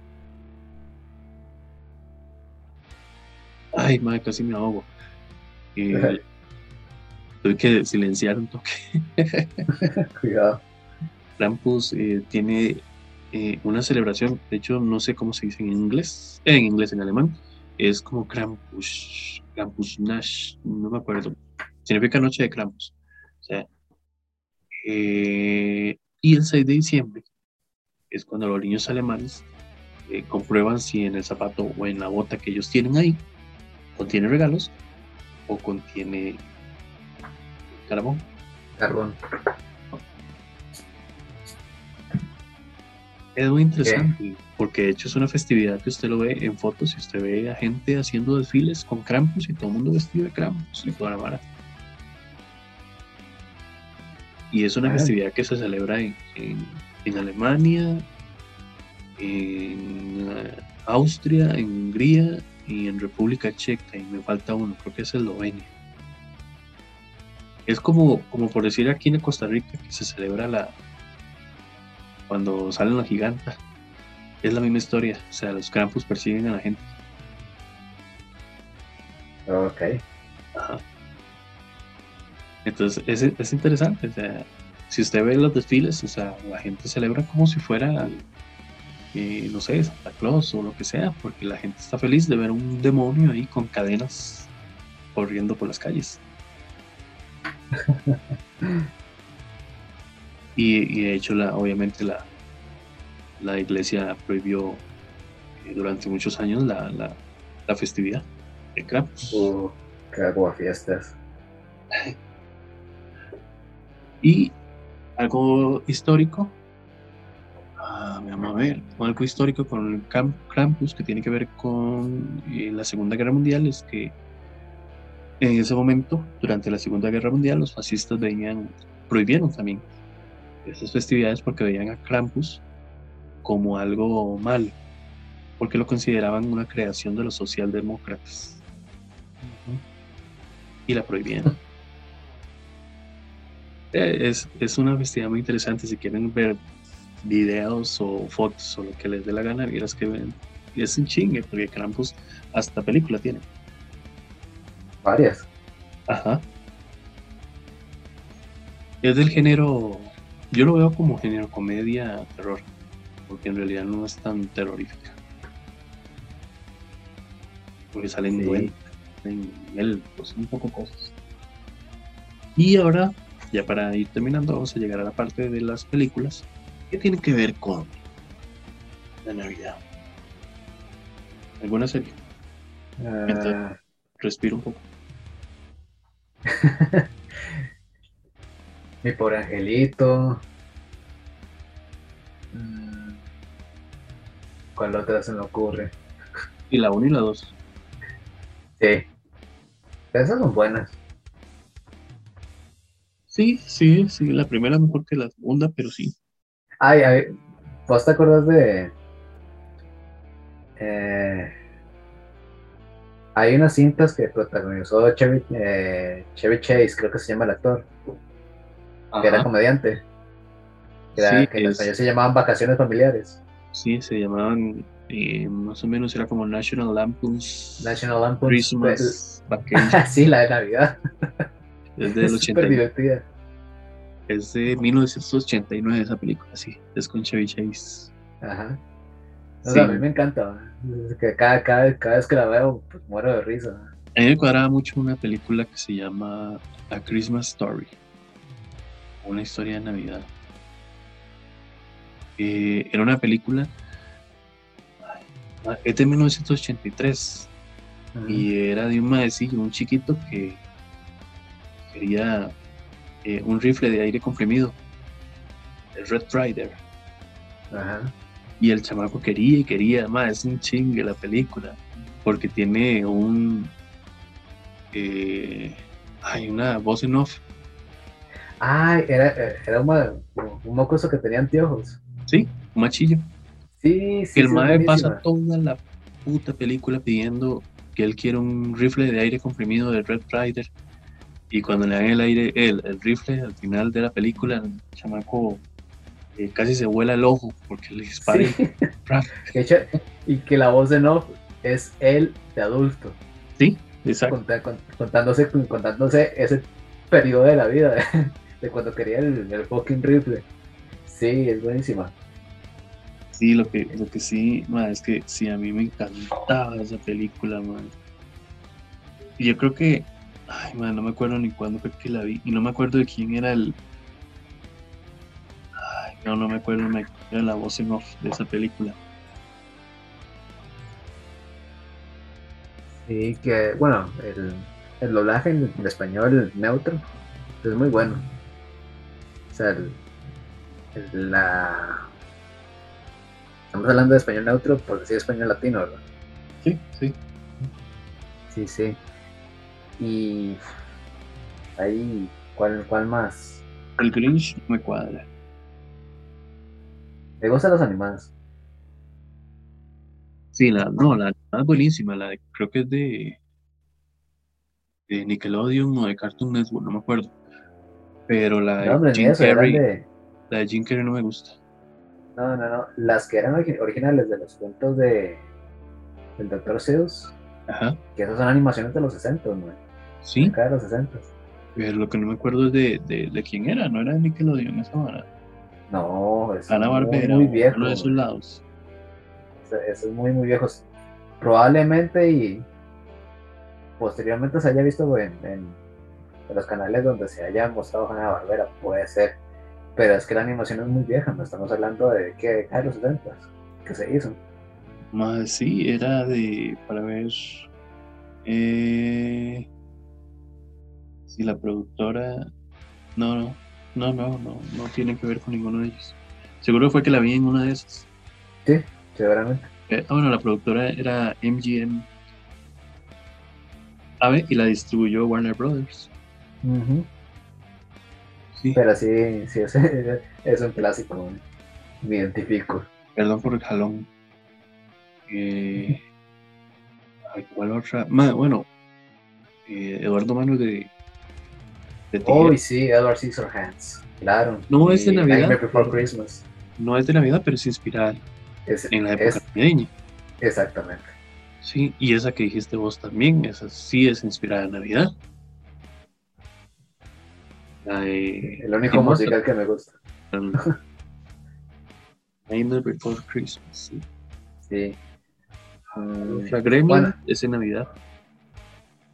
Ah, los Gremlins. Gremlins es en Navidad, la primera.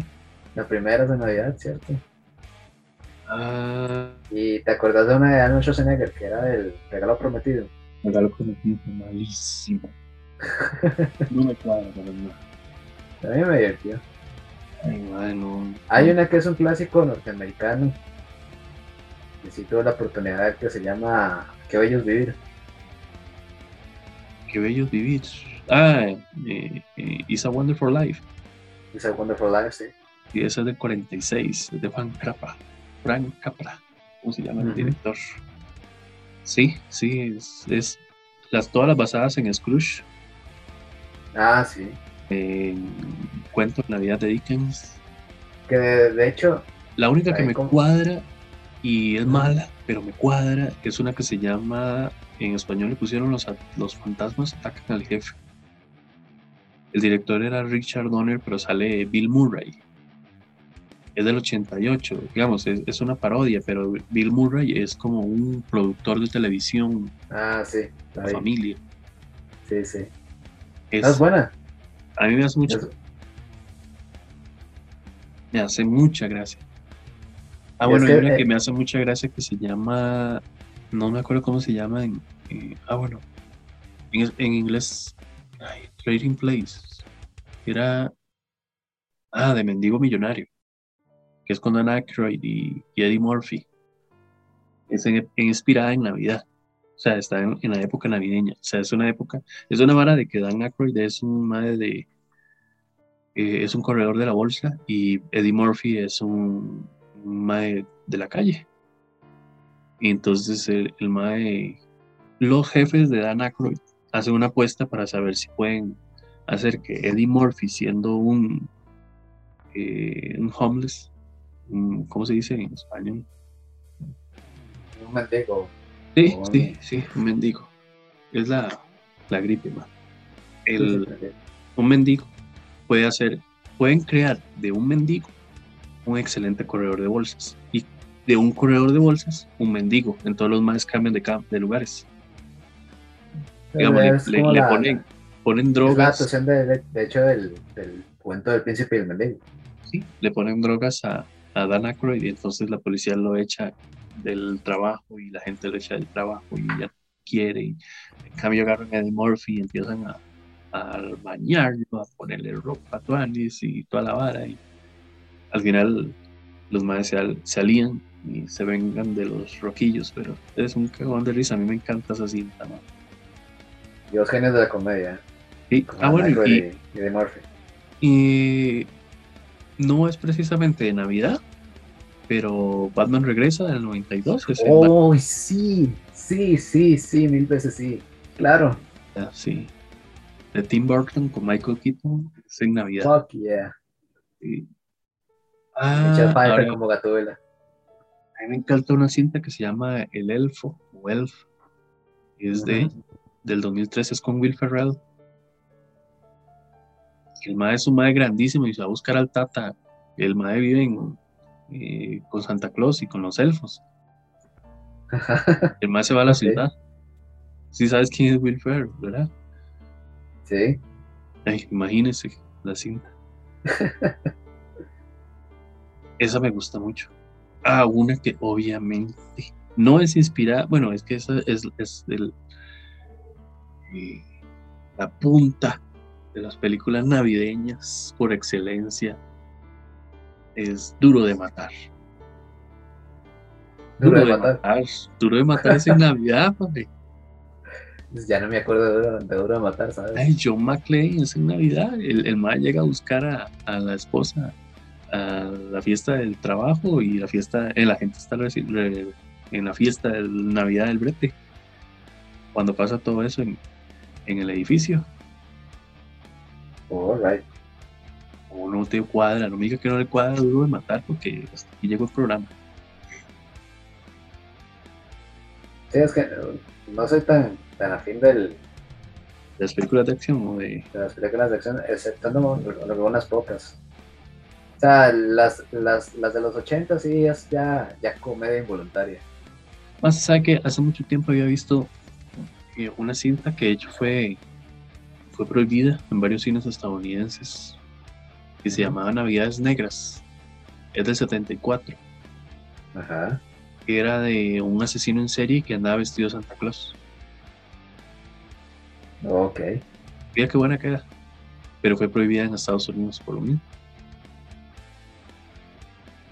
Y hay una que se llama Noche Silenciosa, Noche Mortal, una hora así. También es una película de terror que es basada en, o es en la época navideña, de unas chamacas que están en una casa y un mae vestido Santa Claus, o en una época de Santa Claus, los empieza a matar a todos.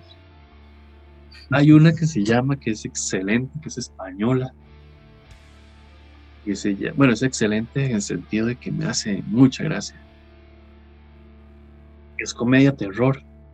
Se llama El Día de la Bestia. El Día de la Bestia. ¿Esa era Navidad? ¿Es de Navidad? ¿Es en Navidad? No me acuerdo, pero qué buena representación del, del Satan hacen ahí. Me encantó.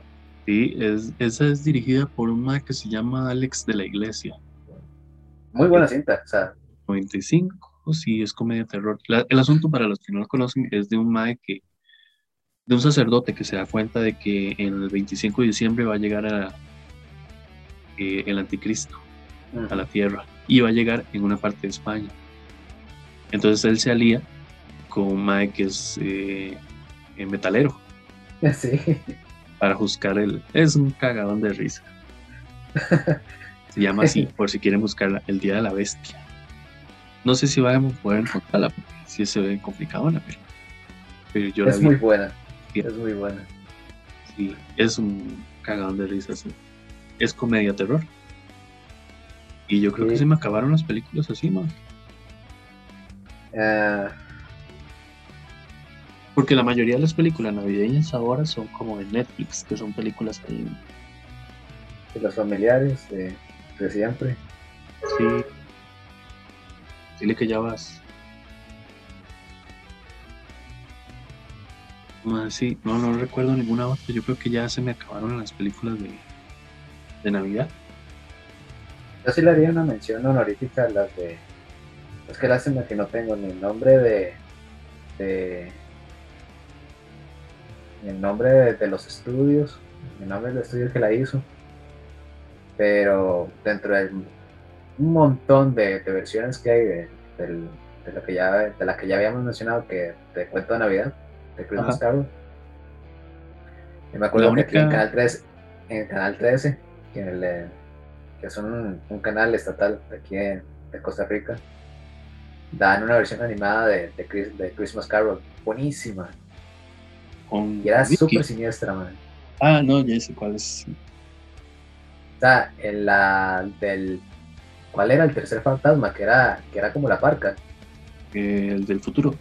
La del futuro, el futuro. Uf, súper oscura, y buenísima. Y entre otras, algunas animaciones en stop motion quedaban también. Sí, sí. no, eran de Christmas Carol, pero digamos, algunas animaciones de, de, Navidad en stop motion eran muy buenas. A mí me cuadraba mucho la que hicieron de. de. ay, de, de, Disney. Que salía Mickey y el. ¿cómo se llama? Scrooge lo representaba Rico McPato. En serio. Bueno, sí está perfecto el. Era, se, llamaba, se llamaba Una Navidad con Mickey. Así se llamaba, porque de hecho la historia la contaba el Rico MacPato, pero el man empezaba a contar una historia y era esa. A mí me hubiera encantado ver una que vi en, una revista. De hecho, hasta. una revista de. En una revista de Gothic. De, de cosas, de cosas góticas, man. Pero era una animación de los 60 Y era Navidad, pero con monstruos. Entonces era una, era una animación stop motion. Y era este, la Navidad, pero compartido con Drácula y. Y este. Ah, Frankenstein y otros monstruos populares y, se, hubiera sido divertido verla. De hecho hay una, una cinta que se llama eh, El hombre que inventó la Navidad, que es basada en, en Charles Dickens, de cómo inventó ah, la historia de Benicio Scrooge. Es, es interesante. es que, digamos, de, de, de, Scrooge han salido tantos, digamos, la de Robert Zemeckis es una mierda, que también es animada que es producida por, eh, por, Disney Studios, que es la que hizo, que también es de Navidad, este, el Expreso Polar, que es malísima. Ah, que son con este, captura. Ajá. Exacto. Y esa no gusta, digamos, el Expreso Polar es mala. Pero esa también es muy mala. Ese cuento de Navidad. Y había una que también que se llamaba The Christmas Carol o A Christmas Carol y era de, ay, no me acuerdo, pero salía, salía Picard, salía Patrick Stewart. Patrick Stewart. Es que Scrooge han sacado un montón de cosas. Ay, oh, ese, Patrick Stewart como, como Scrooge era muy bueno. a mí no me gustan esas películas, no sé. Sí, a Patrick Stewart le, le vi dos papeles muy buenos, el de Scrooge y el de Capitán Ape en, la película de, de Moby Dick. Ah, mira, sí es verdad. Sí, sí es cierto, también razón, ese me ha salido en esa película. Pero es que, eh, y después de esa ya no recuerdo cuál otra. Ah, y los episodios de Navidad de Pingu. el Pingu, el pingüino. No hablaba ni un carajo, pero eran súper graciosos. Bueno, pues se me acabaron, ya, ya no recuerdo ninguna otra más. Sí, yo creo que ya. Ya, ¿no? no, no, de hecho ya no me acuerdo ninguna otra. No, hasta ahí llegué. Bueno, pues muchísimas gracias a todos por escucharnos. Eh, se hizo el esfuerzo porque ya no soporto la ñata. Bueno, la nariz. Eh, pero bueno, muchísimas gracias a todos. Muchísimas gracias a Sergio. Eh, la verdad estuvo muy interesante sacarnos un poquito de la ciencia ficción un ratico y, ya luego regresar con, con más fuerza para hablar de, de extraterrestres y luego dedicarle un capítulo entero a, a, a la ciencia ficción como tal. No a eslabones de la ciencia ficción, sino a la ciencia ficción como tal pero hoy fue, fue algo entretenido hablar de, de eso y, siempre terminamos hablando de otra cosa cuando hablamos de religión, así que el de ateísmo contra religión va a estar más interesante todavía. Porque ya lo había estado, o sea, lo hicimos una vez. Quién sabe qué se hizo ese capítulo, se perdió, pero eh, casa. Y, pero sí, y entonces ahora cuando lo volvamos a hacer se va a poner más interesante todavía. Ya le tengo más confianza a Sergio para mentarle a la madre, así que. Sí. Sí, sí. Quiere verme mi faceta. mi faceta más oscura. Lindo, medio metro. Pero sí. pero ya sabe medio metro de qué, ¿verdad? Que tiene que salir con la corrientada este chamaco. Muchísimas gracias a todos por escucharnos, de verdad. Y nos escuchamos en otra oportunidad. Sergio, te cedo la palabra. Sí, este, una vez muchísimas gracias a, vos, Chris. especialmente por ya despidiendo el año, porque este es el último programa del 2021. Depende de Sergio, eh, porque quiere hacer uno en vacaciones sin otro problema. de ahí, si se le da la gana. Ahí vemos, si está muy borracho usted, entonces no, y si no, Pero no, de verdad, una, muy agradecido por tener la oportunidad de este espacio y compartir con vos, me, ha encantado la verdad de, esta charla que tenemos semana a semana y esperemos que a todos ustedes también, ¿verdad? Ah, fuera de lo dicho de, de todo lo malo de, de, las fechas, pues en verdad es un deseo mío y también, también estoy seguro que Luis, que Luis también, que todos ustedes la pasen muy bien, que se diviertan, que disfruten, que comparten, que, que ayuden, que disfruten estas fechas. Eh, que, es lo que, que, sería lo que debería hacer al final de cuentas, ¿no? El, el verdadero espíritu de, de la Navidad, del compartir, en, este, y a pasarla bien al final de cuentas. Que no debería ser solamente en diciembre, sino que debería ser un espíritu que prevalezca, que debería prevalecer todo el, todo el fucking año. Pero de verdad muy agradecido con, con todos ustedes por, por su, su, audiencia, por el interés en el, en, en el programa y al, otra vez de nuevo Luis, muchísimas gracias. Nos vemos tal vez el otro año con más historias y más misterios y más, más controversias y, más historias de estos dos personajes que, que hablan y, y, batean mucho y espero que se divierten muchísimo compartiendo con ustedes. Sí, señor. Pórtense mal y cuídense bien. Y feliz fin de año. Igual ahí tal vez tengamos la suerte de escucharnos antes, entonces, si es así, si es así, eh, pues genial. Y si no, está igual. Felices fiestas y que la pasen muy bien. Nos estamos escuchando. Chao. Bueno,